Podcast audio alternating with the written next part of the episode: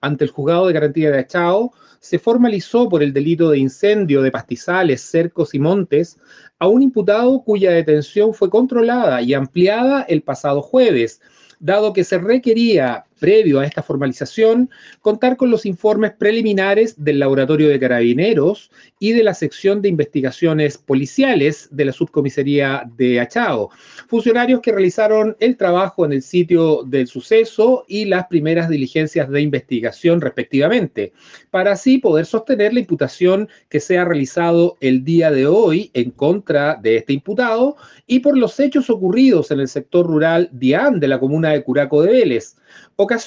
en que esta persona habría iniciado un foco de fuego que afectó una superficie aproximada de media hectárea